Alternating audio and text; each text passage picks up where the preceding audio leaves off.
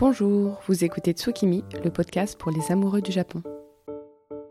Je m'appelle Mathilde Motte et je suis la fondatrice de la Maison du Mochi. Sur ce podcast, écrit à plusieurs mains avec les membres de l'équipe de la Maison du Mochi, nous partageons notre passion pour le Japon et sa culture, rythmée par la nature et les saisons.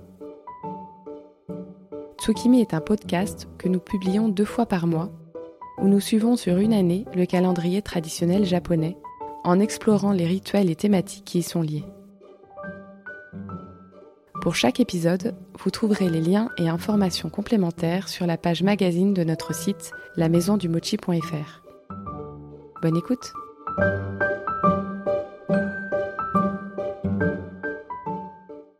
Bienvenue dans cet épisode 10 pour lequel j'ai le privilège de m'entretenir avec Chihiro Masui. Chihiro est journaliste culinaire et écrivaine. Vous pouvez notamment la lire sur The Spoon of Paris, dont elle est devenue l'une des plumes. L'une des spécialités en matière de livres de Chihiro est la coécriture avec les grands noms de la gastronomie contemporaine. Frédéric Anton, Jérôme Bangtel, Kei Kobayashi, Christophe Pelé sont notamment venus s'attabler avec Chihiro pour accoucher de leur ouvrage. Mais moi, je l'ai d'abord découverte par le biais de son compte Instagram, où elle nous régale de ses bonnes adresses qui ne sont pas toujours des tables étoilées, loin s'en faut. Car l'une des choses qui me plaît beaucoup au sujet de Chihiro, c'est sa curiosité, le fait qu'elle explore tant de différents types de cuisine. Elle a en outre le talent de vous dénicher des pépites comestibles pouvant convenir à tous les budgets. Aussi, j'ai vraiment hâte qu'elle nous donne son point de vue d'experte sur la cuisine japonaise.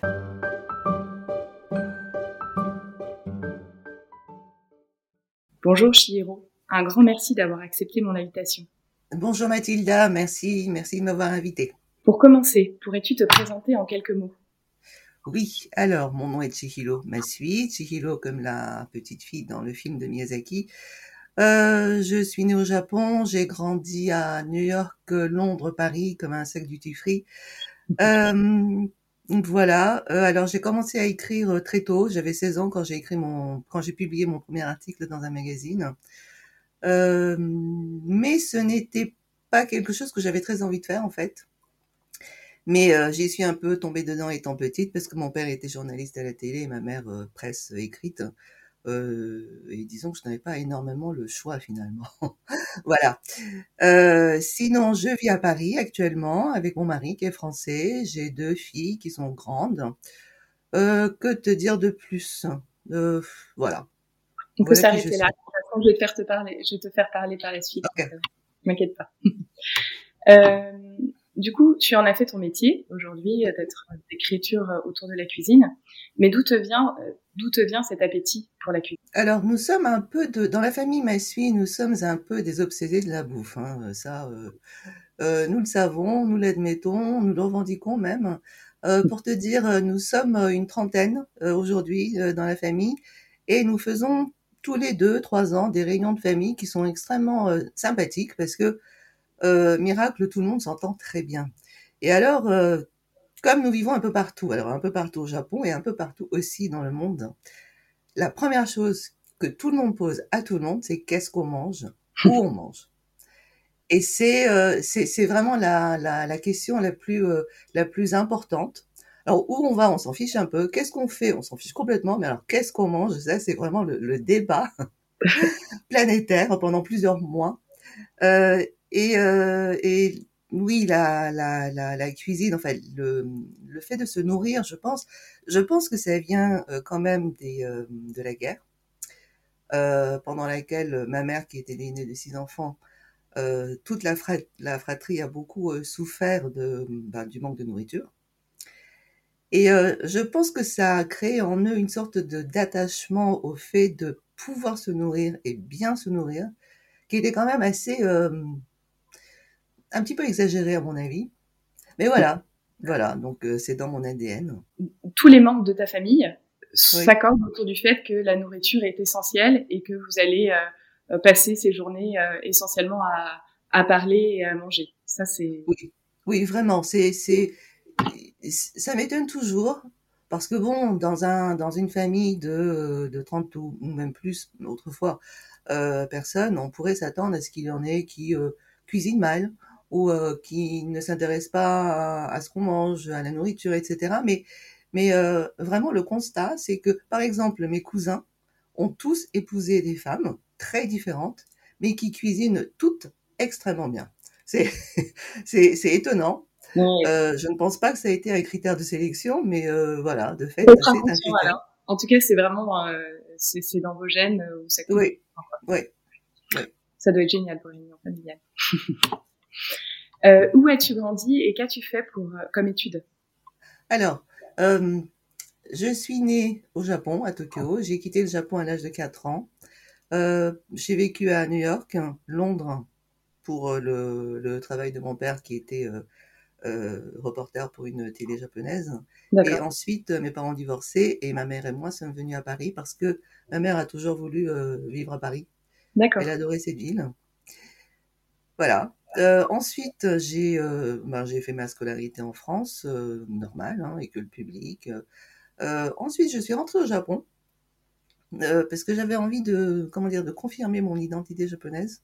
Oui, je comprends. À l'adolescence, quand j'ai fait ma crise d'identité.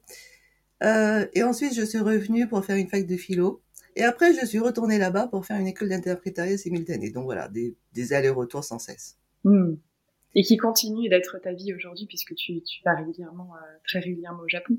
Oui, oui. Bah, avant le Covid, euh, j'y allais euh, une ou deux fois par an. Mm. Bon, avec le Covid, c'est vrai que là, ça faisait trois ans d'absence. Ouais. et puis, bah, ma enfin, j'ai épousé un Américain, donc ma fille est née et moitié américaine, donc elle vit au Texas. voilà, c'est, je prends très souvent l'avion. Citoyenne du monde, quoi. Euh, comment as-tu décidé de devenir journaliste et auteur culinaire justement? Tes parents euh, sont pas oui. mal visiblement. Oui, ce n'est pas un choix vraiment. Euh, ma mère était euh, journaliste généraliste pour la presse féminine, mais elle s'est euh, plus ou moins spécialisée sans intention, mais enfin elle s'est spécialisée dans la dans la cuisine relativement tôt. Elle a publié des livres sur les fromages français, les vins français, etc. Et, euh, et euh, elle m'a obligée à l'aider au début. Enfin, quand j'étais quand j'étais jeune, euh, il fallait que je traduise des bouts de texte, il fallait que je, je l'accompagne à des interviews, des choses comme ça. Euh, et puis euh, voilà, je n'ai jamais voulu intentionnellement faire du journalisme culinaire. Euh, en fait, je n'aime pas beaucoup parler de la cuisine. c'est paradoxal, mais je n'aime pas beaucoup parler de la cuisine parce que bah, je trouve qu'il y a quand même des tas d'autres choses dans la vie et qu'on en parle énormément dans ma famille. On en a toujours beaucoup parlé chez moi, donc voilà, c'est un peu répétitif. Mais ouais, je, dirais que c'est un peu comme les comme les troisième, quatrième générations de familles de je sais pas de vignerons ou de d'artisans on n'a pas, souvent, on n'a pas trop le choix de reprendre le, boulot des parents. Ben, c'était un peu comme ça. D'accord. Et aujourd'hui, en fait, à l'époque, tu te rêvais être, euh, être quoi? Est-ce que tu arrivais à être autre chose ou même pas? Alors, au début, je voulais, je crois, devenir psy. Ensuite, j'ai voulu faire du droit, mais non. Euh, j'ai toujours, par contre, voulu euh, écrire, mais écrire des livres, écrire des romans plutôt. Euh, voilà, j'ai fait des petits boulots par-ci par-là, mais rien ne m'a vraiment euh, intéressé. Et euh, en fait, euh, que ce soit les livres ou les, la presse, ce que j'aime faire, c'est écrire, en fait. Mmh. Voilà. Donc, c'est vrai que la cuisine, c'est ce qui te paraît aujourd'hui, mais en fait, ça n'a pas dû l'être, mais aujourd'hui, ça te semble le plus naturel vers lequel tu t'es tourné, puisque c'était voilà quelque chose que tu as commencé avec ta mère, mais tu mais c'est l'écriture qui t'intéresse. Euh, et le, la cuisine comme sujet d'écriture est très intéressante de toute façon. C'est la cuisine qui m'intéresse. Et c'est, euh, j'ai choisi une solution de facilité, hein, parce que la cuisine, euh, la gastronomie, c'est vraiment ce que je connais de mieux. Mmh. J'avais trois ans quand je suis allée dans mon premier restaurant trois étoiles. Euh, j'ai commencé très tôt mon apprentissage entre guillemets. Euh, voilà, quand j'avais huit ans, je suis allée au Vivarois à Paris, enfin plusieurs fois même avec ma mère. Et en fait, euh, on me donnait le, la carte et je devais choisir à 8 ans. Euh, ma mère ne l'a jamais su, mais je prenais systématiquement ce qui avait le plus cher sur la carte. Voilà. euh, mais, mais donc c'est un milieu, c'est un, un, un, domaine que, que finalement je connais vraiment le mieux. Par cœur, ouais. Voilà, oui. Et du coup, quel conseil donnerais-tu à des personnes qui souhaiteraient embrasser le même métier que toi aujourd'hui? Alors, je dirais qu'il faut d'abord beaucoup manger. Mmh. Pas forcément en quantité, mais bon, la quantité aide aussi. Euh, mais euh, de tout, de tout. Euh, moi, j'aime autant manger sur un, un, petit tabouret dans la rue à, à Ho Chi Minh, en Vietnam, ce qu'on appelle la street food aujourd'hui, que dans un trois étoiles ou dans un grand Lyoté, un restaurant gastronomique japonais. J'aime tout. Et je trouve qu'il y a de, de, la bonne cuisine, de la bonne nourriture absolument partout dans le monde. Mmh. Oui, tu es, euh, hyper intéressée par les tout types de cuisine. C'est ce que j'ai découvert en te suivant au fur et à mesure, notamment sur Instagram. C'est vrai que je conseille autant, euh, en effet, une petite gargote qu'une euh, table étoilée. Il y a, voilà, il y a les deux, euh, il y a tout. Oui, mon goût personnel. En vacances, par exemple, nous n'allons que dans les petites gargotes. Voilà, c'est les vacances. Je mange pour moi, pour mon plaisir, et j'adore découvrir ce que les gens font, ce que les gens font avec la nourriture. Euh, comment ça se prépare? La, la cuisine de familiale, la cuisine de rue, c'est celle qui est la plus immédiate. Et euh, c'est de là souvent qu'on s'inspire pour euh, d'autres gastronomies. Euh, donc j'aime bien ce côté euh, direct, cru, et puis j'essaye de parler avec les. J'aime beaucoup communiquer avec les gens, et euh, j'essaye de parler avec là ou le cuisinier en je suis assez bonne en langue et euh, j'apprends assez vite les langues du pays où je suis. Donc j'ai essayé de baragouiner quelques mots, alors ils sont contents, et puis après on devient copains. Je, je vais dans la cuisine, je vais y aller, euh, montrez-moi ça, etc. Donc mmh. c'est euh, c'est très sympa. C'est-à-dire que la cuisine, c'est quelque chose quand même qui, qui est essentiel à l'humain. Manger, c'est essentiel à la vie, c'est essentiel à l'humain. Et manger pour le plaisir, si, si j'ai bien compris, l'humain est le seul à le faire. Et euh, du coup, c'est quand on, enfin, quand on s'intéresse à la cuisine, je pense qu'on s'intéresse inévitablement à l'humain, euh, parce que c'est un pont avec les gens. C'est un pont de communication avec les gens. C'est aussi un pont de compréhension pour voir comment les gens vivent. Et euh, c'est absolument paisible. On ne fait pas de guerre quand on mange ensemble. Oui, oui, oui, euh, c'est Talleyrand qui, euh, qui avait le qui avait le secret de cette idée-là pour les pour les grands les grandes négociations. Il sortait ses plus belles, ses plus belles bouteilles, ses plus bons plats, ses meilleurs plats. Mais euh, je trouve aussi, moi je suis historienne de l'art et au départ je travaillais au château de Versailles. Et il me manquait euh, dans cet art-là la générosité qu'apporte la cuisine. Moi c'est pour ça que je me suis tournée vers la cuisine. Je trouve que c'est un art, voilà, plein de générosité où en fait on, je trouve que c'est la part, la belle part de l'homme qui qui se montre dans la cuisine. Il y a quelque chose de fondamentalement bon, quoi. Oui, oui, oui. Je vois ça avec les grands chefs qui euh, sont, euh, euh, qui ne sont pas forcément des gens sympathiques, heureux, joyeux. Enfin bon, c'est quand même un métier qui est très très dur. Hein. mais dès lors qu'il s'agit vraiment de préparer un plat, de préparer une cuisine et de la servir, ils, comment dire, ils, ils ont ce besoin de te plaire, pas pas la, personne, mais que, le plat qu'ils ont fait te plaise, que tu y prennes goût, que tu l'aimes. Et, et, ça, c'est... Euh, on parle de don de soi. Alors, je ne sais pas si c'est un don de soi dans le cas des cuisiniers professionnels, mais, mais je pense que oui, il y a quelque chose qui... Euh, euh, comment dire on, on, revient à l'essence de l'humain, en fait. Quand on, quand on est dans les cuisines, on, on revient à l'essence de l'humain. Il n'y a plus de statut social, de, de, de nationalité. On revient vraiment à l'essence. Hmm. Et ça, c'est quand même euh, très agréable. À ce geste super basique qui est de s'alimenter. C'est ça quand tu dis revenir à l'essence. Hmm. Complètement. Mais venons-en au Japon. De quel type de Japon es-tu l'héritière? Quelle culture tes parents t'ont-ils transmis? J'ai hérité du Kansai, ça c'est sûr et certain. Euh, la famille de ma mère aujourd'hui vit à Osaka, Kyoto, Kobe. Mes, mes grands-parents étaient à Nara. Euh, donc c'est vraiment le Kansai. Et beaucoup centré quand même sur Kyoto. Euh, donc c'est ce Japon-là que j'ai hérité. Hmm. C'est aussi, euh, c'est très clair quand on, quand on parle de nos réunions de famille. Euh, déjà, il faut choisir un lieu. Et parfois, parce que j'aimerais bien y aller, ça m'intéresse, parfois je suggère ben, si on allait dans le nord. Et alors là, mais pourquoi faire? Il n'y a rien à manger, il n'y a pas de culture, euh, vraiment des snobs. Voilà, nous sommes des snobs du Kansai. Le, le, pour les pour le pour les gens du Kansai, le Kansai c'est c'est c'est c'est carrément supérieur à, à, tout le reste. Hein. Et euh, ça, je pense que, que oui, c'est c'est ce que c'est ce que ma famille m'a transmise. Donc très rapide, sophistiqué. Euh, Et donc si, tu, si on faisait un mauvais parallèle évidemment euh, avec la France, le Kansai, Kansai serait quelle partie de la France? Je pense peut-être, je connais pas très bien, mais je pense peut-être euh, euh, les Lyonnais, Lyon? Les Lyonnais. Oui, on dit que les Lyonnais sont très fiers de leur gastronomie, ils sont très fiers de leur de leur région, de leur ville. Euh, ce sont des urbains, hein, c'est pas des campagnards, mmh. euh, parce que je n'ai jamais vécu à, la campagne, ça a toujours été des grandes villes. Euh, et oui, et, et l'attachement évidemment à la gastronomie et à une certaine gastronomie, pas celle de pas celle des Nordiques. Hein. On va pas aller manger des racines, quoi. Ça, c'est même pas la peine d'y penser.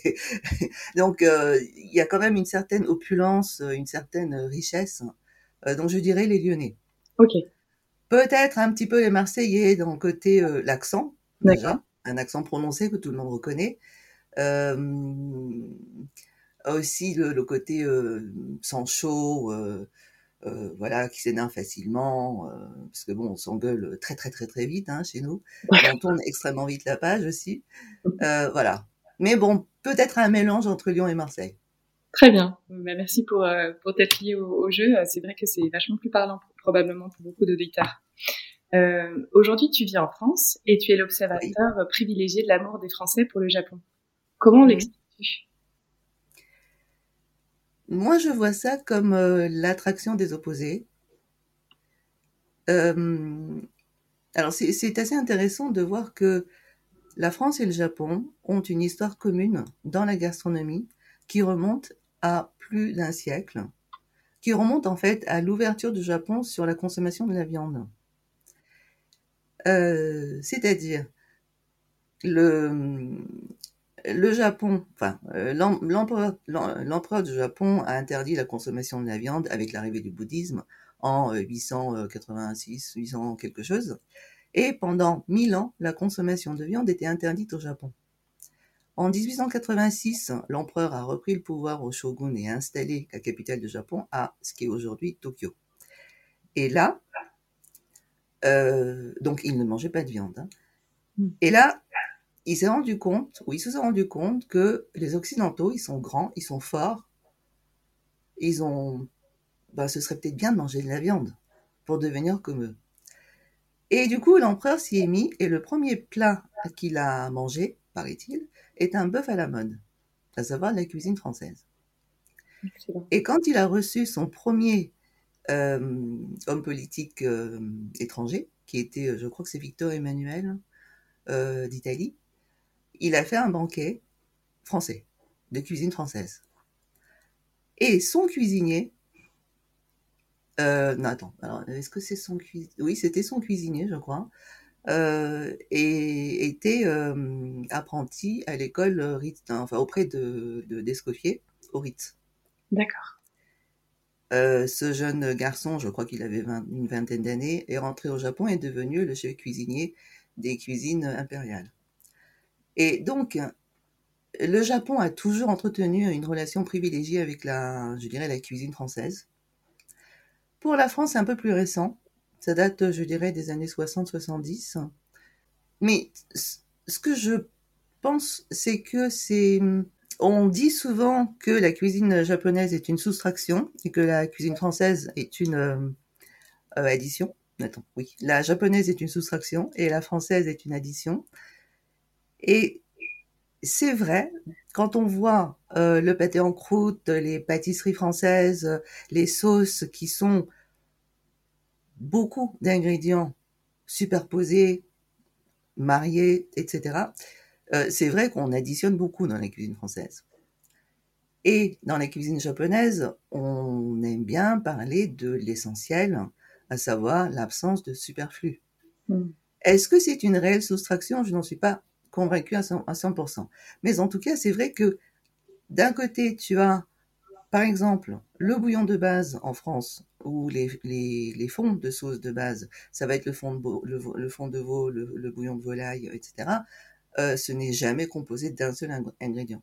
Alors que le dashi japonais est à la base composé d'un seul ingrédient dont on préfère prélever vraiment l'essence, à savoir l'umami.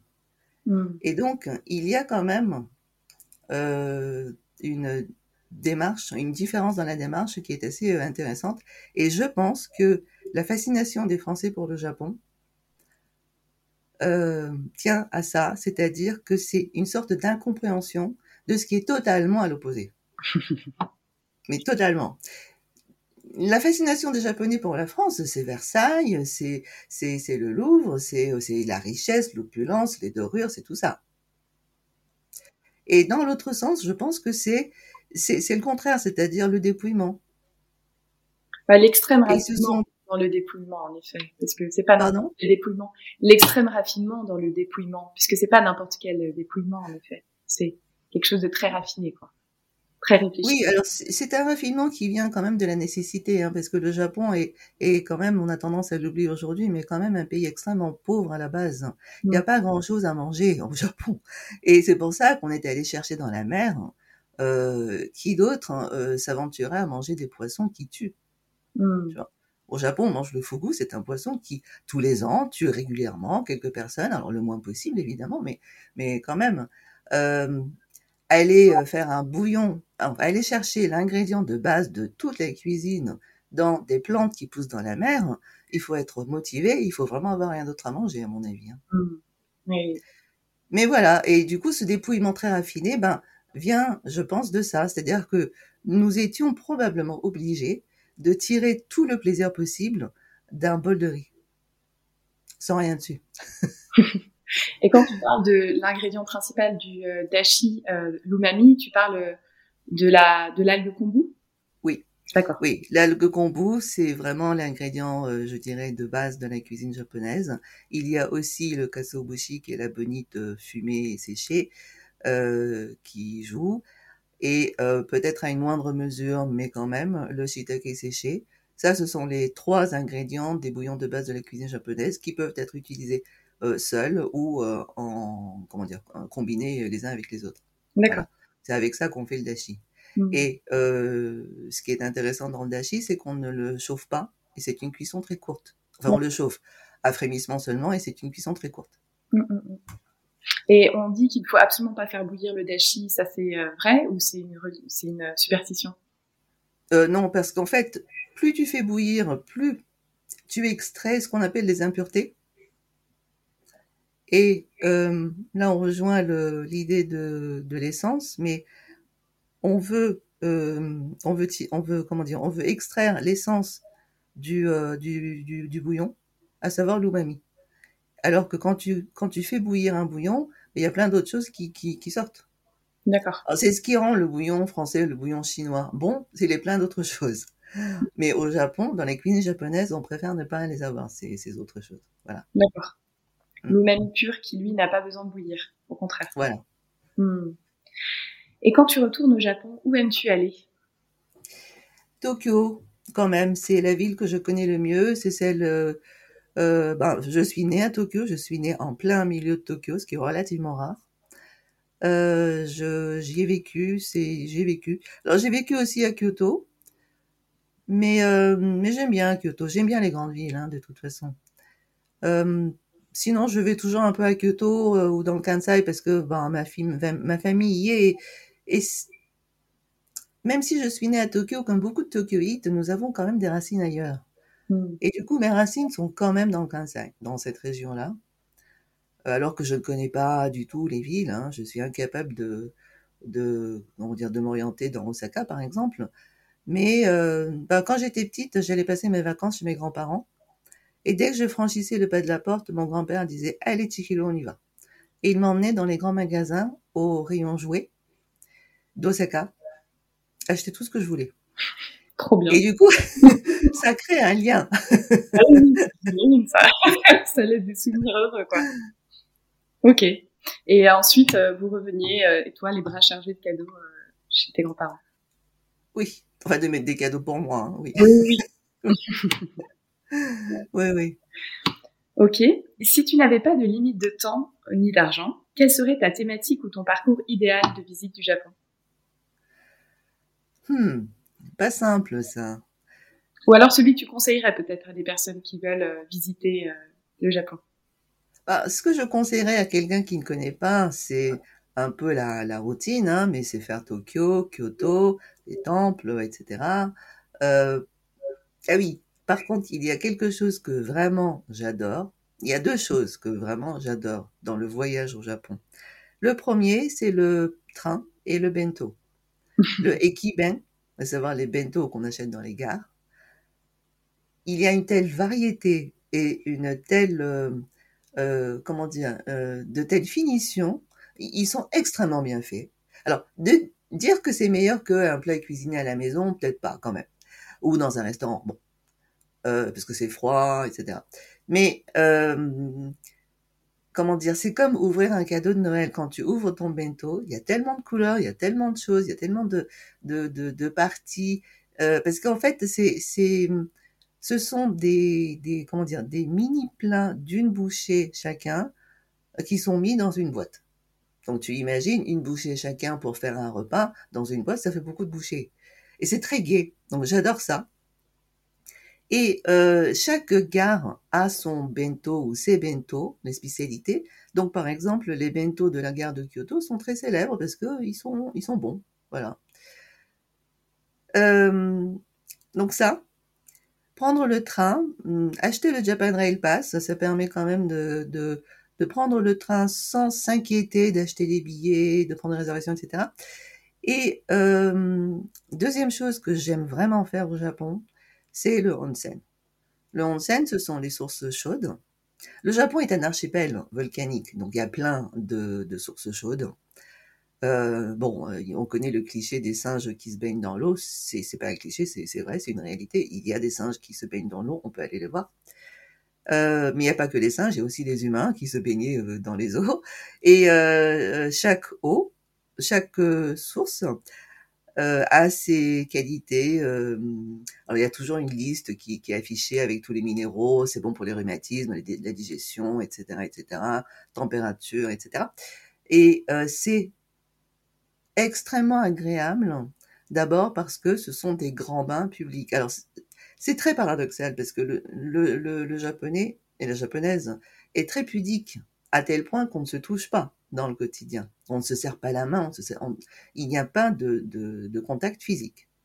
Moi, quand je vois les gens de ma famille, je ne les touche pas. Je les salue, euh, ah ouais, c'est bien de se retrouver, mais on ne se touche pas. Et puis, tout le monde se déshabille et, prend un bain ensemble. c'est paradoxal. Ça paraît paradoxal. Oui. Et euh, je sais que mon mari, la première fois qu'il a qu'il a participé à une réunion de famille, je lui ai dit bon maintenant tu vas prendre tu vas prendre un bain. Il était trois heures de l'après-midi. Il a dit mais pourquoi? Je lui ai dit bah parce que c'est ce qui c'est ce c'est ce qui se fait. Euh, euh, du coup il est allé puis dans le bain. Donc c'est un peu comme une petite piscine pas très profonde où l'eau est très chaude. Donc tu te laves avant de rentrer dans l'eau. Et il était tranquillement en train de, de tremper dans son bain quand un, un, gars vient et puis se, se présente dans le bain.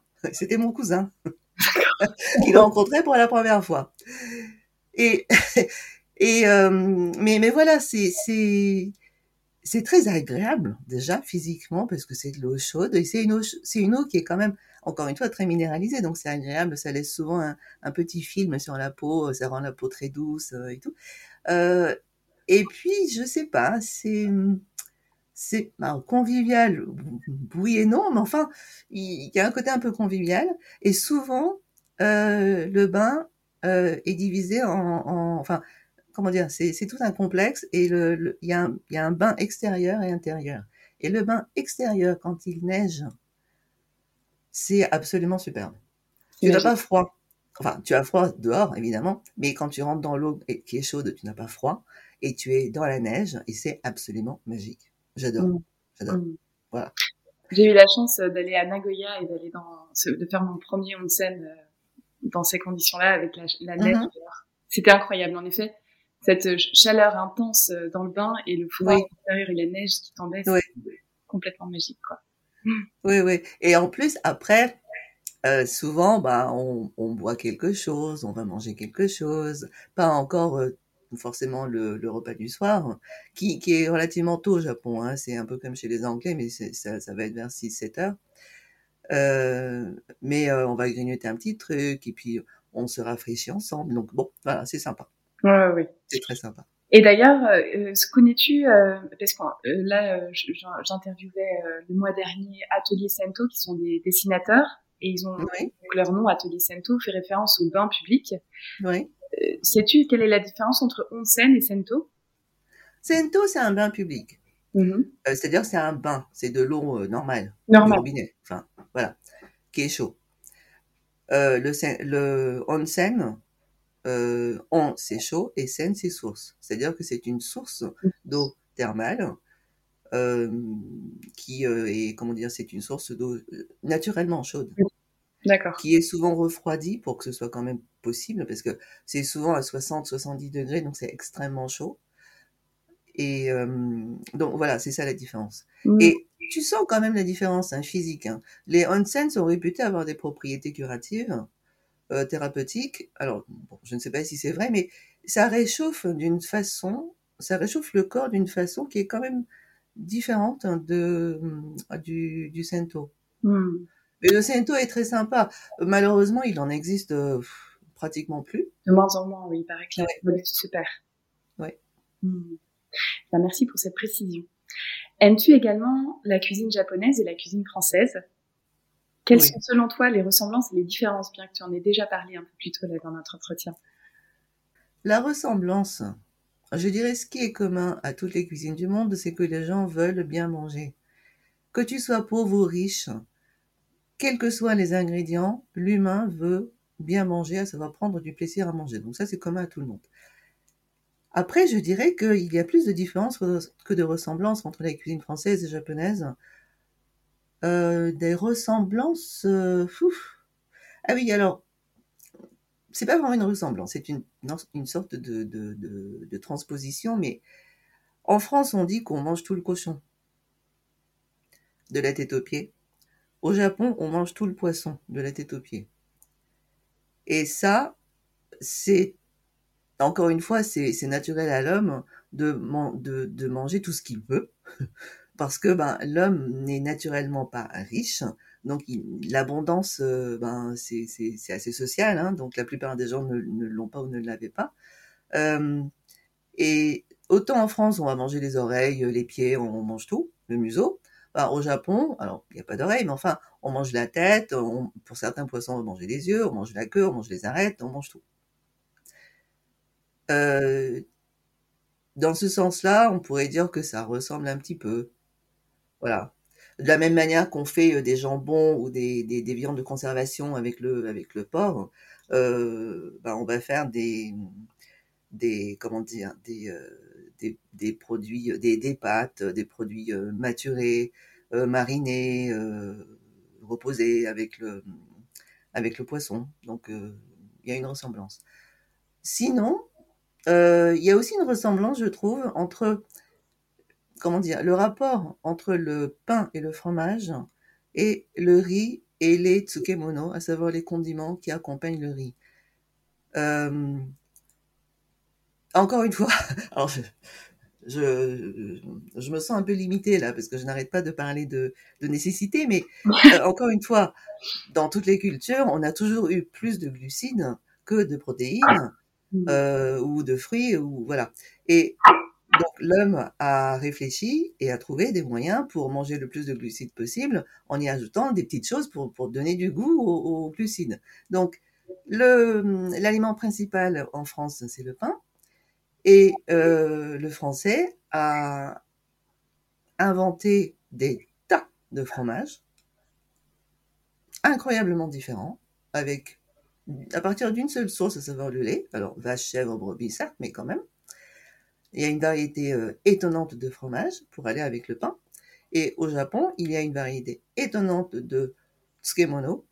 Euh, les tsukemono pas toujours, mais quand même souvent, sont des légumes plus ou moins marinés, plus ou moins préparés, qui sont hum, généralement très salés, parfois sucré-salé, et qui se marie évidemment avec le riz qui a un goût relativement neutre. Et ce rapport-là, pour moi, est identique. Avoir le produit assez salé, assez soutenu, qui euh, qu'on mange avec l'aliment principal. Hmm. Voilà. Euh, après, là, là encore, il y a une différence, c'est que la France est un pays agricole, et du coup, bah, c'est du lait d'un animal. Alors que le Japon euh, n'est pas vraiment un pays dont l'agriculture est, très, très riche. Hein, il n'y a pas grand-chose à manger au Japon. Donc c'est souvent des coquillages ou des poissons plus ou moins marinés, plus ou moins salés sucrés, et des légumes. À part si toi tu veux aborder des différences, mais c'est vrai que tu, tu, as fait plus en haut le distinguo entre soustraction et addition. du coup, c'est ça me paraît ça me paraît déjà suffisant. Je sais pas ce que. D'accord. Ok. Euh, alors sinon, il y a une chose quand même qui est intéressante. on en parle souvent, mais euh, en France, il a quatre saisons. Au Japon, il y a quatre saisons, mais il y a aussi 24 saisons. Et notamment dans la gastronomie japonaise et aussi dans la pâtisserie euh, traditionnelle, il y a une grande insistance sur la nature et donc la saisonnalité. Et ça, c'est intimement lié au shintoïsme. Dans le shintoïsme, chaque euh, élément de la nature est un dieu, en quelque sorte. Donc la montagne, le mont Fuji est un dieu, euh, le soleil est un dieu, la rivière est un dieu, l'arbre est un dieu. Alors pas dieu dans le sens Dieu le Père, hein, chrétien, mais enfin une, divinité, on va dire. Euh, et il y a quand même des, rituels shinto que nous avons conservés par exemple, les producteurs de saké, le saké étant fait à partir de riz, le riz étant une divinité, et aussi euh, la matière la plus précieuse qu'il y avait autrefois, hum, bah, il y a des rituels euh, plus ou moins shinto euh, que, que l'on continue à pratiquer, même si on n'est pas croyant. Au Japon, personne n'est croyant.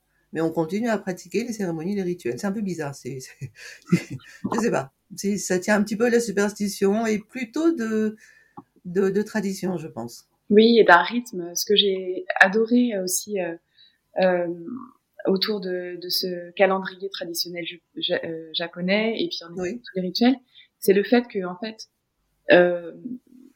respecter un rituel, faire les choses comme ça, que, que, ritualiser, ça permet vraiment de, de sentir le temps s'écouler et de de, de, se sentir aussi en harmonie avec l'environnement autour. Et c'est moi ce que j'adore aussi au, sujet de, de ce calendrier traditionnel japonais et des rituels euh, hyper qui existent là-bas. Oui, alors ça sort un peu de, de du sujet là, mais euh, euh, la vaisselle française est à la base ronde, savoir l'assiette est ronde, et dans l'assiette tout est contenu. L'assiette japonaise n'est pas ronde au, au départ, elle peut être carrée, rectangulaire, ou elle peut être ronde, mais de façon irrégulière. Et euh, tout n'est pas contenu dedans, à savoir que les, en fait, l'assiette ne, ne contient pas l'univers. L'assiette fait partie de l'univers. Et euh, il y a comme ça un musée dans une province euh, au Japon euh, où on voit les, les, œuvres de, l'artiste qui sont bah, accrochées au mur et puis des, sortes de fenêtres qui permettent de, de, de continuer l'œuvre sur l'extérieur. Je sais pas si tu vois ce que je veux dire.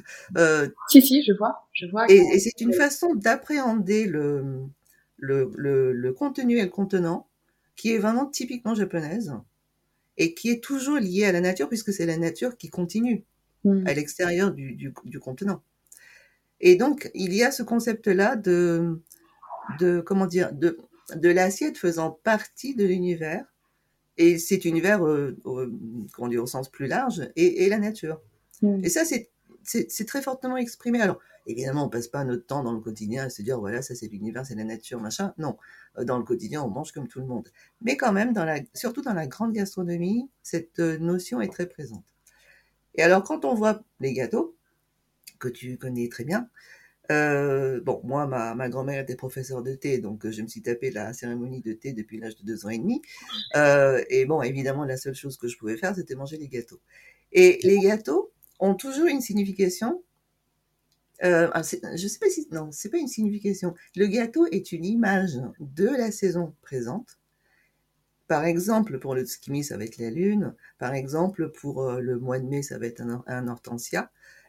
Euh, et c'est vrai que mon mari, par exemple, les gâteaux japonais, il dit que ben ils ont tous le même goût, c'est toujours avec de, de l'azuki, euh, de la pâte d'azuki euh, sucrée là, euh, c'est hyper ennuyeux. Oui, bon, d'accord, c'est vrai, mais c'est extrêmement joli et c'est vraiment une expression d'une saisonnalité que, par exemple, en France, il n'y a pas. Je veux dire, un millefeuille, un éclair, il n'y a pas de saison.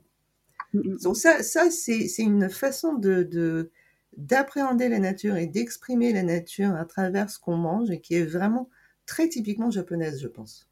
Hmm. Et moi, c'est ce qui, c'est une des choses qui m'a énormément parlé justement dans la cuisine, euh, en venant de l'histoire de l'art, de voir en effet comment ça intégrait la nature. Enfin, on sent que c'est tellement plus large que ça cette recherche euh, de, de plats, d'assaisonnement. Oui. Euh, revenons au Japon peut-être plus quotidien. Euh, Quelle est la chose qui te manque le plus de ton quotidien au Japon? Les petites choses là, les petits détails. Alors, euh, d'abord les concombres et les aubergines. Ah oui, ça je suis complètement d'accord. Il y a peu d'aliments qui me manquent vraiment du Japon, que je trouve meilleurs au Japon, mais le concombre et l'aubergine sont absolument meilleurs au Japon. Euh, voilà, c'est ils sont d'une douceur et d'une d'une ils sont suaves, même crus. Euh, c'est c'est avec une sorte, c'est même pas un jus, mais c'est une sorte d'eau euh, qui le renferme autant l'un que l'autre qu'on ne trouve pas en France. Ça, ça me manque. Euh, ce qui me manque aussi, c'est d'aller faire les courses et de trouver autant de choses à manger immédiatement, c'est à savoir sans cuisiner. Mmh. Euh, au Japon, faire le dîner, il suffit d'aller faire des courses et puis tu as tout ce qu'il veut, tout ce que tu veux, euh, déjà préparé, donc ça c'est quand même hyper pratique. Euh, et puis euh, ce qui me manque aussi, peut-être, c'est encore une fois euh, le poisson. ici, on est obligé quand même de préparer son sashimi de A à Z. bon, je le fais, hein, mais enfin, voilà, c'est quand même mieux fait chez le poissonnier ça, ça manque. Euh, et puis, euh, qu'est-ce qui manque aussi? Hmm, Je sais pas, c'est des petites choses. Euh, par exemple, de pouvoir manger à toute heure, même à 1 heure du matin à Tokyo, hein, bon, pas, pas, partout, mais dans les grandes villes. Euh, ça, c'est quand même, je trouve, vachement agréable. Hmm, voilà, quoi. Bah, c'est déjà pas mal, hein et puis la propreté quand même. Oui. La propreté dans, dans les transports, dans, voilà, dans partout. Ouais. oui. Ça, ça c'est vrai que ça. Je dirais pas que ça manque, mais enfin ça me. Euh, quand je rentre au Japon, je vois les, les valises qui tournent. Tu sais quand tu vas chercher tes valises à l'aéroport et le, le, comment, je sais, le, le, comment dire le tapis roulant sur lequel ils, euh, ils sortent les valises et il, il brille et il y a toujours des gens qui sont en train de l'astiquer alors qu'il brille déjà. Et là, je me dis, ah ça y est, je suis au Japon. ah ouais, c'est vrai que c'est hyper appréciable, c'est sûr. Hein. Moi, euh, moi j'avoue que les premières fois où j'étais à Tokyo, euh, je j'en venais pas de la propreté des lieux. La première fois que j'ai été dans des toilettes au métro, euh, déjà tu fais pas en France, tu, pas et tu ne le fais pas. Mais je sais plus pourquoi j'y étais. Peut-être que j'étais vraiment en confiance déjà dans le métro. Et, euh, et, en fait, c'était plus propre que chez moi, quoi. Les toilettes. oui, oui, oui. Ça, ça c'est, c'est vrai que c'est très appréciable. Hein. Mm. Mm, complètement. Euh, on n'est pas loin de la fin du podcast, mais je voulais te, te poser la question euh, autour justement du calendrier euh, traditionnel japonais. Donc nous, dans ce podcast, un épisode sur deux, on, on, suit ce fameux calendrier traditionnel qui est composé de 24 saisons et 72 micro-saisons. Oui. Est-ce que tu le suis pour ta part? Non. Je ne le connais absolument pas. Je devrais parce que ma grand-mère s'est évertuée à essayer de, de, de, me faire apprendre, mais j'avoue que ben 4 c'est moins que 24 et je parle même pas des 72. Donc euh, oui, je quand on m'en parle, je sais de quoi il s'agit. Mm-hmm. mais je suis incapable de te dire aujourd'hui on est quelle saison et quelle euh, euh, parce qu'en plus comme c'est un calendrier euh, comment ça s'appelle déjà? Solaire c'est ça hein? C'est toujours décalé donc enfin et en plus c'est même pas le calendrier lunisolaire enfin bref c'est non non je connais pas mais mais par contre je, connais quand même un petit peu la saisonnalité des, produits de la terre et de la mer alors ce qui me choque quand même au Japon et ça, je pense qu'on ne le sait pas assez, c'est que malgré tout ce que tout l'attachement que la culture japonaise peut avoir avec pour la nature, aujourd'hui, la saisonnalité est totalement bafouée. Hein. Mmh. C'est-à-dire qu'il y a deux saisons de la fraise, décembre et juillet. On en parle du gâteau à la fraise pour Noël. ouais, ouais, non, mais à Noël, c'est, c'est, on, voit partout des fraisiers. C'est le gâteau pour Noël, mmh, mmh. des fraisiers. Euh, et, et c'est comme ça pour tout. Et du coup, euh, il y a une il y a une ignorance totale de la vraie saison des produits parce que ces produits euh, bah, tout le temps euh, et la, la, la, main de l'homme est tellement présente partout que euh, ça me choque de plus en plus mmh. mais bon ceci dit il y a quand même des choses comme le yuzu la pêche euh, voilà, des, des, produits comme ça qui, dont le parfum me fait immédiatement penser à, encore une fois, chez mes grands-parents, à la cérémonie de ma grand-mère, euh, à un certain plat, euh, à une certaine couleur. Et, euh, et, et, et, ça, oui, c'est, c'est, bah, ça rejoint les 24 saisons. Je sais que ça rejoint les 24 saisons, c'est juste que je ne les connais pas. voilà. Ta grand-mère, tu en as parlé plusieurs fois, elle euh, t'a initié à la cérémonie du thé. Peut-être que j'étais un peu trop petite à deux ans, euh, ça a dû oui. long. Euh, et du coup, elle suivait le calendrier euh, traditionnel. Ah, alors, elle est de la génération, elle était, elle était née en 1900, 1910 ou quelque chose comme ça. Enfin, donc elle était née à l'époque où euh, on, le calendrier grégorien existait déjà, était mis en place, mais on continuait quand même à parler pas mal euh, avec le calendrier, euh, l'ancien calendrier. Mmh. Bon, en sachant que l'ancien calendrier, à savoir le Kyoleki, mmh. N'a été euh, adopté que euh, quelques années. Donc il, il est pas si, enfin, il est plus ancien que le calendrier actuel qui est grégorien, mais il n'est pas si traditionnel que ça parce que ben c'est un seul calendrier parmi tant d'autres. Oui. Mais quand même. Et ma grand-mère euh, souvent disait que euh, ben que j'avais 8 ans alors que j'en avais 7. parce qu'elle comptait avec l'ancien calendrier où tu as un an à ta naissance par exemple. Donc oui. euh, voilà. Mais elle suivait pas enfin, elle se levait pas le matin en disant aujourd'hui c'était le jour de telle saison du, du de l'ancien calendrier, non. Et toi, est-ce que tu es sensible aux saisons plus généralement? Euh, Alors, généralement, non. Moi, je suis vraiment une fille de la ville. Je suis née à Tokyo, j'ai grandi à, ben, dans les capitales. Ouais, que des Donc, je suis vraiment une fille de la ville. Euh, mmh c'est quand même euh, récent que nous nous, nous, nous intéressons au, vraiment à la saisonnalité des aliments. Hein. Quand j'étais gamine, euh, on s'en fichait un peu. Hein. L'important, c'était de pouvoir les manger, que ce soit bon. Mmh. Euh, c'est seulement aujourd'hui que je m'indigne contre la fraise en décembre. Donc, euh, je ne suis pas très sensible aux saisons, je ne les connais pas bien, un peu, un peu mieux maintenant. Euh, mais, mais euh, on parle de, de au Japon. Le shun, ça veut dire la saison. En français, ça se traduit comme étant la saison, mais en japonais, c'est un petit peu plus plus évocateur.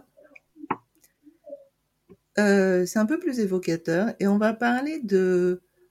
On parle beaucoup du shun quand on parle cuisine. Euh, pour dire que c'est la saison, mais c'est surtout, enfin, c'est le côté très illogique de, de, la culture japonaise, mais le chant, c'est la première saison, c'est le début de la saison, et c'est aussi en pleine saison, c'est les deux. D'accord. Et donc, quand euh, tu vas au restaurant, puis le, on te présente un plat, tu vas sentir le parfum et tu dis, ah, c'est le chant. De, du yuzu, de l'ayu, de, de, de plein de choses. Euh, et ça, c'est quelque chose que que je me dis par exemple avec les morilles en France, hmm. ou évidemment la truffe. Euh, donc oui, un...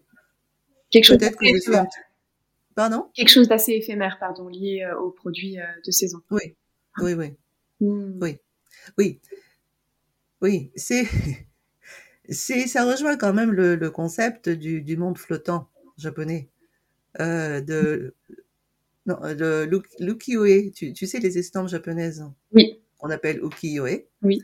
Ukiyo-e, ce sont les, euh, les dessins d'un monde flottant. Ah, excellent, je ne connaissais pas la traduction. Euh, et le monde flottant, c'est le monde dans lequel nous vivons, qui est éphémère hmm. et qui et dont la l'existence n'a aucune importance dans le comment dire dans la dans le temps et le monde parce que c'est tellement court et c'est tellement éphémère. Euh, et ça, je le ressens quand même. Euh, euh, c'est vrai que c'est quelque chose, en y réfléchissant, que je ressens plus quand je mange n'importe quoi de japonais, même hors saison, que français. Peut-être parce que, encore une fois, la cuisine française est plus riche et donc plus lourde, a une présence plus affirmée. Alors que la cuisine japonaise, ce que, ce que je disais tout à l'heure, c'est l'essence. Et l'essence, par définition, est très éphémère. Hmm. Super. Euh, voilà. Hmm. Et pour finir, avant d'aller au petit questionnaire de la fin, je voulais savoir euh, si, euh, là nous sommes au mois de février, mm-hmm. euh, quelles activités tu fais en cette saison? Est-ce que tu, tu as des choses? Est-ce que tu aimes ce mois?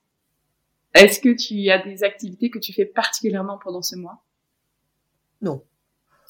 Non, alors déjà, je ne fais que très peu d'activités euh, n'importe quel mois parce que je suis extrêmement sédentaire, extrêmement paresseuse. Euh, donc moi, j'aime rester chez moi, lire, sortir le moins possible, de voir des gens, mais pas trop souvent. donc voilà, euh, je ne fais rien de particulier en février comme en, en septembre. Après, bon, c'est vrai que c'est les vacances scolaires. Euh, parfois, on peut partir quelque part, mais enfin, hmm, non. Qu'est-ce que je fais en février? J'aime, j'aime bien février. Ah oui? Je déteste décembre parce qu'il y a Noël, le Nouvel An, tout ça. Je déteste décembre. Je fais partie de ces de ces gens qui ont le moral dans les chaussettes en décembre. Ah oui. D'accord. Oui, ouais, je déteste moi. euh, mais euh, janvier, c'est ouf, c'est fini, c'est la nouvelle année. Ouais. Mais ça reste quand même un petit peu encore dans dans la nouvelle année, donc c'est un peu trop un peu trop festif. Et euh, février, c'est bien parce que c'est l'hiver. En France, il fait gris, il fait froid, les journées sont très courtes. Euh, J'aime assez ce côté euh, très gris de Paris. Je trouve que le gris est une couleur qui lui sied extrêmement bien. Et du coup, Paris est, est belle euh, en février. Oui, je trouve. J'aime bien. Ouais. Mmh. Oui. Eh ben super, ça me fait plaisir d'entendre que tu aimes le mois de février. Moi, je crois que c'est le pire mois pour moi de l'année.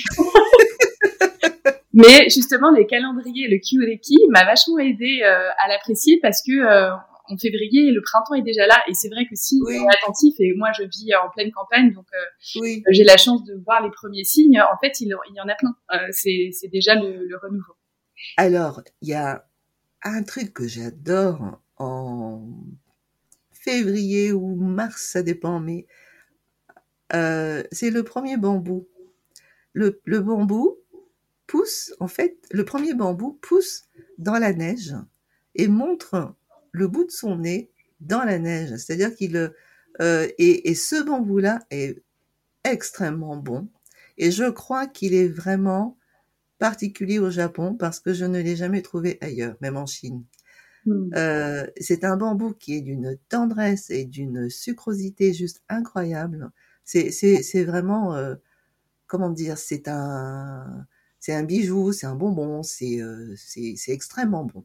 Mmh. Et, et, cette image, du, je, je l'ai jamais vu hein, pousser dans la neige, mais je, je l'imagine, je l'imagine pointant le bout de la pointe du petit chapeau là, euh, ça fait comme un petit un petit toit en fait, euh, dans la neige. Je trouve ça très mignon et ce côté mignon va vraiment vraiment bien avec son goût. Mmh. Alors c'est un peu les asperges en France, hein, l'équivalent c'est un peu les asperges. Je pense. Mais je préfère le bambou à l'asperge. Bah, j'ai jamais goûté à ce bambou là, moi, les, les bambous. Ah c'est formidable. Ah ben ça donne envie. voilà, il faut être là-bas au Japon entre février et mars, quoi. oui, c'est fin février en général. Et, c'est, c'est vraiment le signe que le printemps est là. Mmh. Bon, eh bien, Shiro, passons au questionnaire de la fin. Oui. Euh, quel est ton plat japonais salé préféré? Sushi. Sushi. Ça, c'est très facile, c'est le sushi. Le sushi, c'est vraiment notre plat familial. Hmm. Et du coup, tu en fais toi-même et tu le dégustes aussi au restaurant. Oui, alors j'en fais. Je ne fais pas le, le sushi qui nécessite quand même euh, au moins dix années de pratique. euh, je fais des petits sushis, des chirashi, des choses comme ça, euh, comme hmm. tout le monde. Mais non, le, mon, mon, mon, plat préféré, c'est le sushi edomae, à savoir bah, le sushi que tout le monde connaît, la petite boulette avec le poisson dessus. Euh, mais euh, c'était le plat préféré de ma mère, c'était le plat préféré de mon grand-père, et ça reste le mien. Mais un jour, un, un chef trois étoiles m'a demandé si tu devais emmener un plat sur une île déserte, tu prendrais lequel? Et je pense qu'il s'attendait à ce que je réponde avec un de ses plats. En fait, j'ai dit le sushi. Il était vexé. Hein. il était un peu vexé. Et puis, euh, je trouve que c'est intéressant tes réponses parce que souvent, euh, les amateurs du Japon disent mais euh, il n'y a pas que le sushi dans la cuisine japonaise, et évidemment, et voire même le sushi, bon, voilà, c'est pour ceux qui connaissent pas vraiment la cuisine japonaise, mais mm-hmm. en réalité, c'est réellement délicieux aussi. Ah mais le sushi, c'est un peu comme euh, la pizza ou, euh, ou euh, oui la pizza, ouais. C'est c'est quelque chose qui a été tellement vulgarisé et galvaudé que je pense que même 90% des Japonais au Japon n'ont jamais connu un vraiment bon sushi. C'est quelque chose qui est devenu rarissime aussi parce que le poisson est devenu rare. Même si ce qui est bon dans le sushi, ce qui est important dans le sushi, c'est le riz et non pas le poisson qui est dessus. Euh, la fraîcheur étant une évidence. Euh, mais c'est le souci, c'est un plat tellement, euh, comment dire, abouti, une petite bouchée, et c'est vraiment un aboutissement où tout est parfait, c'est au cordeau, c'est et, et, quand c'est bon, c'est vraiment, vraiment bon. Et puis, il y a une grande liberté. Enfin, il y avait une grande liberté dans le sushi. Maintenant, c'est un peu différent. Mais enfin, il y avait une grande liberté dans le sushi parce que tu commandais, tu t'asseyais au comptoir et tu, tu, commandais au fur et à mesure. Hmm. Donc, en fait, tu commandais ce que tu voulais manger à l'instant où tu voulais le manger. Contrairement à quand tu commandes euh, à, la carte, où tu commandes et puis ben, les plats arrivent au fur et à mesure sur un espace de une, une heure ou deux. Et cette liberté, euh, que j'aime dans la cuisine euh, populaire japonaise et, quand même sympa. le deuxième plat, mon deuxième plat préféré, mais pour des raisons familiales, c'est le sukiyaki. Mmh. Le sukiyaki, ben, tu connais, hein, c'est mmh. c'est la, on va dire, on appelle, on appelle ça une fondue, je crois, en France, mais ça n'est pas une fondue du tout, parce que le vrai sukiyaki, celui que je revendique, qui est le sukiyaki d'Osaka, c'est en fait quand tu fais euh, poêler du, des tranches fines de wagyu dans une euh, poêle en fonte mmh et tu mets du sucre, du saké et de la sauce soja. Mmh. Et aujourd'hui, dans beaucoup, beaucoup d'endroits, on va mettre du dashi. Et ça, c'est une hérésie pour nous. On ne met pas de dashi dans le sukiyaki. Le sukiyaki, c'est euh, sucre, saké et sauce soja. Mmh. et on ne met pratiquement pas de légumes à part des poireaux. Donc euh, voilà, le, le sukiyaki qu'on voit partout, euh, c'est et qui est effectivement une fondue, n'est pas un vrai sukiyaki, je tiens à le préciser. Euh, et, et, ce plat-là, en fait, c'était le plat fétiche de mon grand-père. Mon grand-père, qui était courtier en bourse, quand il avait fait une grosse affaire, il entrait à la maison, il disait ce soir sukiyaki. et, le bœuf de Kobe était n'était pas aussi cher que maintenant, mais quand même, c'était bah, la viande a toujours été extrêmement chère au Japon. Mmh. Le bœuf, c'était vraiment réservé aux grandes grandes occasions. Et donc, quand il rentrait à la maison et qu'il disait ce soir, c'est sukiyaki, toute la famille, les, six enfants étaient euh, ravis. Et c'est euh, c'est euh, mon grand-père qui faisait le sukiyaki. Et c'est lui qui m'a appris. Donc c'est notre plat familial. C'est vraiment notre, voilà. Donc j'aime beaucoup ce plat et je le fais très bien. ah oui, le sukiyaki d'Osaka, celui que toi tu pratiques, euh, il n'est donc pas avec un bouillon d'ashi comme tu l'expliquais, et donc euh, sa consistance c'est pas dans un, c'est pas dans comme une soupe quoi. C'est plus. Euh, non, alors c'est pas une soupe, mais c'est les premières tranches sont grillées, on va dire, sur la poêle, relativement sèche. En fait, on fait fondre le, la graisse de bœuf et on fait, on, on, fait poêler des tranches fines là-dedans. Après, on ajoute pour assaisonner du sucre, saké et sauce soja, ça va du liquide. Donc ce liquide euh, reste et à partir de la de la deuxième euh, tournée ou fournée ou poêlée, euh, il y a un peu de liquide, mais ce n'est jamais une soupe. D'accord. Et ça se mange en trempant dans un œuf cru pour mmh. refroidir et pour contrebalancer un peu le côté salé. Mmh. Super intéressant. Donc, j'ai jamais goûté au vrai sukiyaki. Bah, écoute, tu viendras chez moi parce que, alors, le seul problème en France, c'est qu'on a, on a vraiment pas le bœuf qui va bien pour ça. Ah oui. Moi, je le fais avec du canard. Ah, d'accord. Ok. Plutôt que le bœuf français, tu utilises du canard. Le bœuf français, il est trop sec. Il faut vraiment un bœuf très, très, très persillé. Et euh, autant le wagyu, je ne suis pas particulièrement fan, mais pour ce plat-là, c'est vraiment nécessaire. D'accord. Mm. Et quelle est ta douceur ou pâtisserie japonaise euh, préférée? Alors, euh... je crois que je sais, mais j'attends. ah bon? Ma douceur préférée japonaise, euh, je ne sais pas si j'en ai, euh, mais j'aime le daifuku. D'accord. Et le mitarashi dango. Ah voilà, je pensais à celui-ci moi pour toi. Parce que, euh, en fait, j'aime le gyuhi. Mm euh, la pâte euh, et euh, bah, ce qu'on appellerait en France le moti, j'imagine, mais euh, ce, ce, côté, euh, j'aime cette texture sous toutes ses formes. Mais j'adore le daifuku pour la texture au toucher. Mm-hmm. Moi, quand je mange un daifuku, je le tribote dans tous les sens avant de, de, de le goûter, parce que j'aime bien ce côté lobe d'oreille, tout mou, qui en plus est extensible, donc c'est c'est génial. Euh, et puis après, le mitarashi dango, euh, là, bon, je le tripote pas parce qu'il y a quand même de la sauce. Euh, mais euh, c'est pareil, c'est cette texture pas élastique, mais presque, qui, qui s'étire. Enfin bon, voilà. J'aime beaucoup ces le, les mitarashi dango, moi j'en ai pas trop goûté. Euh, je trouvais toujours que les, les boules à l'intérieur étaient un peu trop consistantes parce que moi aussi j'aime beaucoup ce côté élastique euh, malléable, mais j'ai jamais goûté euh, des les boules euh, qui sont qui sont elles étaient toujours un peu trop euh, denses à mon goût. Est-ce que c'est ah, oui. un caractère quand même du dango ou est-ce que j'ai goûté à des, des mauvaises versions?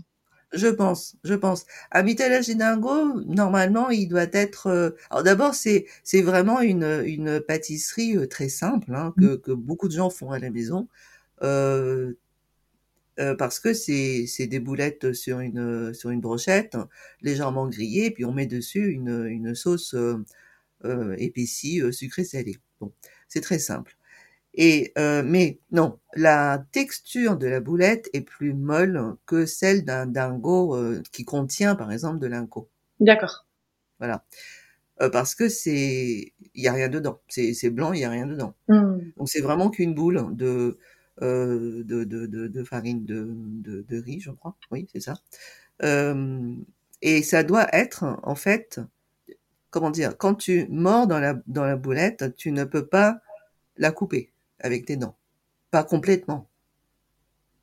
Si tu peux la couper, si ça fait une coupe nette avec, si, si avec tes dents tu peux faire une coupe nette, comme dans un dingo, c'est pas un bon mitalage dingo. Enfin, un mitalage dingo pour moi c'est pas comme ça. Ok.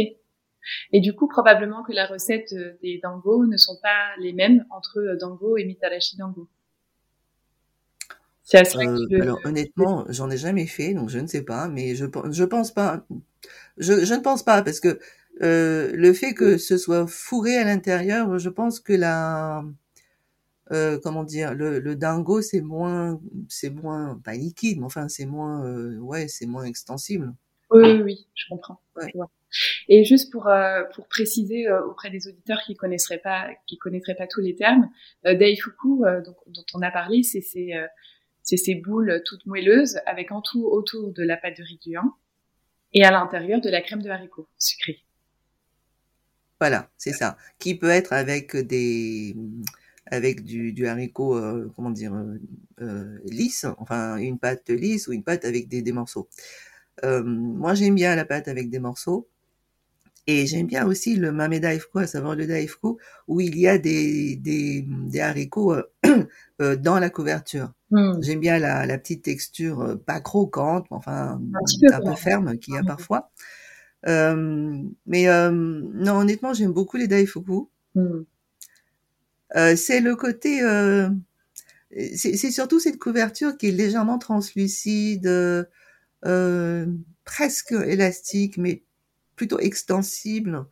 C'est magique ça. Mm. Ça prête au jeu. Ah bah oui, oui, moi je, suis complètement folle. Ah. Mais moi j'aime tout autour du Daifuku en effet cette texture folle, cette le fait que qu'on soit dans la nuance des des des textures et pas dans le contraste. C'est-à-dire c'est deux mots, c'est deux tendresses ou mollesses différentes, euh, mais vraiment euh, c'est ténu. La différence faut être concentré pour euh, la voir et, et, cette esthétique en effet du à travers, du on voit un petit peu quelque chose, oui, oui, qui a quelque chose de mystérieux et, et, pour moi de très attirant. Et en plus, ça n'a absolument pas de côté liquide en fait. Mm. Il y, a, y, a, certaines pâtisseries japonaises qui sont presque très légèrement liquide où, où, ça va laisser un petit un petit jus sur par exemple la feuille mais il n'y a pas du tout ce côté là parce que euh, parce que ben c'est fait comme ça et c'est légèrement fariné et je trouve que c'est un c'est un gâteau que quand tu le touches ben, ça fait sourire mmh, mmh. ça t'amène un sourire parce que c'est c'est tellement comme un jouet mmh. et euh, c'est c'est régressif quoi tu retombes à l'enfance en tripotant ce truc là ouais j'adore moi, par exemple, un de mes livres justement d'enfance préférés parle des chauds doudous. Du, je sais pas si tu connais ce livre. Euh, c'est, non. Euh, c'est un livre pour enfants et c'est euh, dans un pays, euh, en gros, où ils, se donnent des chauds doudous et c'est des petites boules toutes douces. Ah et c'est en gros se donner de l'amour. Euh, et du coup, c'est vrai que chez moi, moi, quand j'ai découvert les Daifuku, ça m'a vraiment rappelé ça en plus, en effet, de ce côté ouais, tout tendre, tout, tout, tout, mignon. Quoi. oui, oui. Ouais. Bon, et si tu étais un goût ou un parfum japonais, quel serait-il? Ah, Ça, c'est plus compliqué. Hein. euh, alors, ça va être très, très, très, très, très banal. Ça peut, hein. Et euh, j'ai envie de dire le yuzu, parce que c'est un fruit que j'aime beaucoup. J'aime sa couleur, parfois verte, parfois jaune. Toujours très vive, très fraîche. Euh, la peau qui est toute, euh, toute euh, avec des petites bosses, enfin pas très, pas très jolie hein, finalement. le parfum qui est absolument envoûtant et très très puissant en fait, hmm. presque fleuri, mais extrêmement vif et, frais, et tout en restant très élégant, avec une saison courte.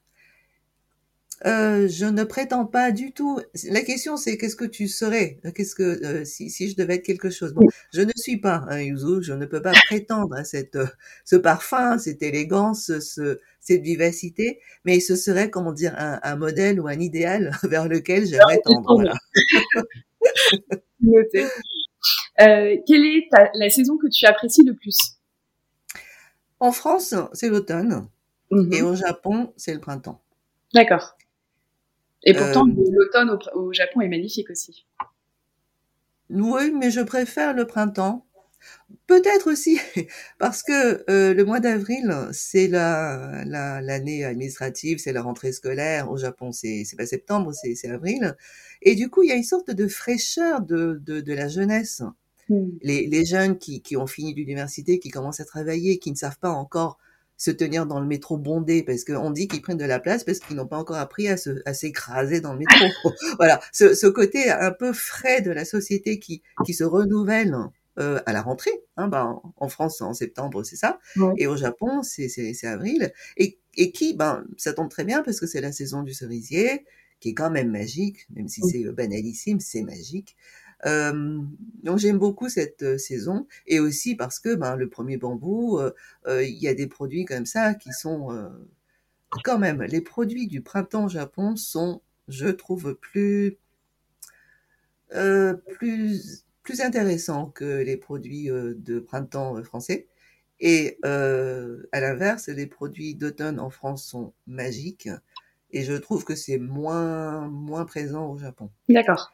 C'est-à-dire qu'en fait, dans les produits d'automne, euh, à l'automne, finalement, il y a, y a, un retour vers la terre. Quand, quand je dis la terre, c'est la terre, ou la terre, ou la terre qui est au, sol, quoi, enfin, la terre mmh. brute. c'est souvent des produits qui sont de couleur brune, feuilles mortes, etc. et donc il y a un retour vers la terre qui va bien avec quand même la France, qui est un, un, un, pays avec beaucoup de terre et des produits de la terre.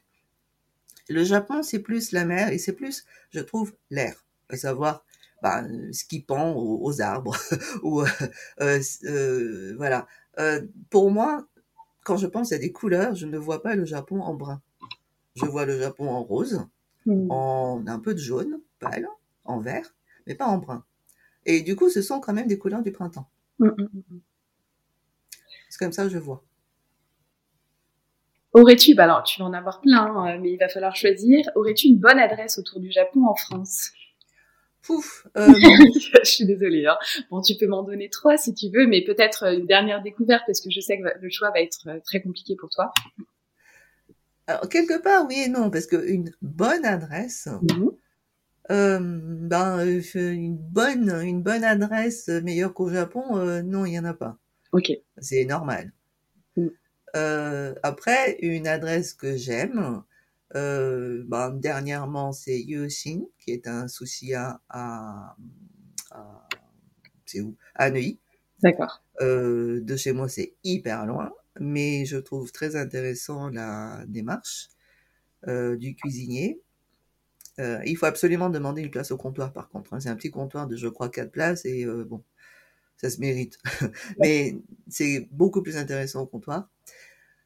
Euh, Qu'est-ce qu'il y a d'autre? Euh, J'aime bien, j'aime bien euh, une découverte aussi de 2022, euh, Zakuro, où en fait c'est un duo euh, mère et fils.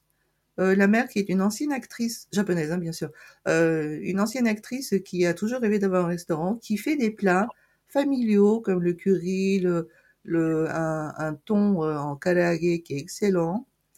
Euh, et son fils qui a grandi en France et qui a une formation de cuisinier ou de pâtissier et qui fait d'excellents desserts, alors plutôt euh, occidentaux. Euh, et j'aime beaucoup leur menu de midi que je trouve très très très très bien. C'est très bon, c'est sympathique, c'est pas cher, c'est nickel. sinon, qu'est-ce qu'il y a? Hmm, la grande déception pour moi en France, c'est qu'il n'y ait toujours pas de bons restaurants de soba. Ah oui. Euh, le soba n'est pas mauvais, mais bon, hmm, ennuyeux. Ennuyeux, manquant d'immédiateté, de, générosité. Euh, Qu'est-ce qu'il y a d'autre? Euh, euh, les amènes, je les trouve tous détestables, donc ça va pas. Euh, faut que je trouve quelque chose de positif. Euh... Mais tu sais, hein, tu m'as déjà donné deux adresses alors que je t'en ai demandé une seule. Hein, donc, euh... D'accord. ah oui, il y a une adresse que j'aime beaucoup, où je ne vais vraiment pas souvent. C'est Yamaya. C'est dans le septième, dans un coin où il y a, euh, je sais pas, des, des ambassades, enfin, des ministères, des choses comme ça, et où il n'y a pas grand chose à manger. Euh, simple, rapide, pas cher. Et là, il y a un, un petit restaurant euh, japonais. Euh, il y a la patronne et puis les, les gens qui y travaillent sont, je ne sais pas si c'est un choix intentionnel ou pas, mais ce sont toutes des mères de famille japonaises. Et donc il y a un côté très très comment dire très accueillant mais elles sont toujours stressées, parce que bon, c'est midi, il y a du monde, euh, etc. Elles sont toujours stressées, mais comme une mère de famille qui accueille des gens et qui, euh, oh là là, mais euh, faut se dépêcher de sortir le plat, et puis, bah, qu'est-ce qu'on va leur servir? Voilà, c'est à ce côté-là. Et c'est un... Je crois qu'ils ils sont fermés le, soir, donc ils font que le midi. et c'est des domboli, à savoir des grands bols, un peu comme des pokéballs aujourd'hui, ce qu'on appelle des pokéballs aujourd'hui, oui. mais qui sont très très bien conçus. D'accord complètement euh, cuisine familiale et quelque part très atypique parce que je n'en connais pas d'autres. Mmh. Donc j'aime bien, j'aime beaucoup ce restaurant. Super. Ben, voilà. Et aurais-tu une bonne adresse au Japon, euh, par exemple à conseiller à des personnes qui vont, euh, qui, qui y vont? Alors, mon restaurant préféré de Tokyo est un restaurant dont je ne peux pas dire le nom. ah, c'est tout petit, c'est un tout petit, euh, euh, tout petit, euh, mini resto dans une ruelle sombre, impossible, mais impossible à trouver, qui est tenue par un couple.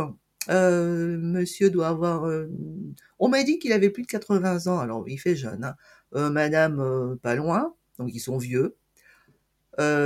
Deuxième ou troisième génération. Et c'est un restaurant qui en hiver fait une fondue de lotte et en été fait un menu kaiseki sur le sur le hanago, à savoir l'anguille de mer. Euh, alors dit, comme ça, c'est pas très appétissant, mais vraiment c'est une cuisine de Tokyo pour une fois. Hein, c'est pas du tout kyotoite. C'est une cuisine de Tokyo pour une fois qui est très bonne. Et vraiment, ce, ce, cet endroit-là, on se croirait dans Totoro, le film. Okay. Ça a ce côté euh, Japon des années 50, 60. rien n'a changé, euh, tout est dans son jus. Les toilettes sont à l'ancienne. Euh, et, euh, et on les mange très bien. Alors, il faut s'asseoir sur le tatami. Euh, voilà. Euh, ils peuvent accueillir combien? Peut-être 10, 10, 12 personnes. Mmh, c'est ouvert que le soir. Et quand tu vois de l'extérieur, il y a un chochin, les lanternes en papier, euh, où il y a marqué un gros navet, à savoir euh, fondu de lot, et c'est tout. Et ça a un côté vraiment très, à la fois populaire et, et vieux et traditionnel. Euh, J'aime beaucoup cet endroit, mais, mais ils ne veulent pas de clients. Parce que, voilà, ils, veulent, ils ne veulent pas de clients parce qu'ils en ont marre travailler. Et puis, oh là là, mes clients, ils arrêtent pas de venir, j'en ai marre, dit-il. euh, donc, euh, tu ne peux pas. Voilà, euh, j'ai, j'ai, je n'ai pas le droit de dire où c'est parce que sinon, bah, les clients iraient. Bon. Désolée, mais voilà. C'est mon restaurant préféré Tokyo. Très bien. Euh, et ben on va rester là-dessus. Hein, et euh, le but du jeu euh, pour les auditeurs, c'est de trouver ce restaurant. Dans une ruelle sombre introuvable. Bon courage. enfin, pour terminer, dernière question, et après je te laisse tranquille. Encore merci pour euh, toutes tes réponses vraiment super intéressantes. Quelle personnalité ayant une relation privilégiée avec le Japon souhaiterais-tu entendre sur ce podcast? Ah, euh, je ne sais pas s'il a une relation privilégiée avec le Japon, mmh mais je suis toujours impressionnée par euh, les réactions, les commentaires et le palais de François-Régis Gaudry. Il me dit je, il m'a dit un jour, je ne suis allée au Japon que six ou sept fois, je n'ai aucune légitimité pour en parler. Alors six ou sept fois, c'est déjà pas mal. Hein. Oui, oui. Euh, c'est pour, ça que, c'est pour ça que je dis que je ne sais pas s'il a une relation privilégiée avec le Japon. Je sais qu'il a une relation privilégiée avec l'Italie, mais avec le Japon, je ne sais pas si c'est privilégié. Mais en tout cas, il adore, ça c'est sûr. Et je suis toujours étonnée par euh, ce qu'il dit quand on mange euh, quelque chose de japonais, japonais ensemble, euh, parce que c'est vraiment très très pertinent. Et je me dis, waouh. Alors, je pense, hein, vraiment, euh, ma croyance, c'est que la, la, cuisine, ce n'est pas une affaire de connaissance, mais c'est simplement une affaire de goût. On aime, on n'aime pas, on trouve ça bon ou pas. Et voilà, c'est tout. Mais en même temps, il a une capacité d'analyse de, la cuisine japonaise qui est étonnante. Euh, J'imagine qu'il a les connaissances qui vont avec. Euh, mais, mais, et une appréciation qui est vraiment euh, extrêmement juste. Donc, donc, oui, quelque part, je trouve que ce serait intéressant de l'entendre parler du, de ce qu'il pense de la cuisine japonaise. Euh, voilà. Très bien. Eh bien, Shiro, euh, merci pour ce bon conseil. Euh, je prends. Merci à toi. Et, euh, et, en, et, merci voilà pour toutes ces questions. Voilà, on, a mis du temps, mais je pensais que ça valait le coup. Je crois que c'est le plus long euh, depuis le départ. Euh... je suis désolée, je parle trop. non, bah non, mais tout ce que tu disais était vraiment passionnant, donc j'ai pas voulu arrêter en cours de route. un grand merci et puis à bientôt. Merci à toi. Bien, à bientôt. Vous retrouverez les notes de l'épisode sur notre site internet lamaisondumochi.fr dans la partie magazine avec des liens vers les ressources dont je vous aurai parlé. Si vous avez aimé cet épisode et que vous souhaitez le soutenir, la meilleure façon de le faire est de lui mettre une note 5 étoiles sur Apple Podcast, avec si possible un petit commentaire, ce qui permettra de le faire connaître. N'hésitez pas non plus à le partager aux personnes qui pourraient être intéressées. Merci pour votre écoute et à très vite.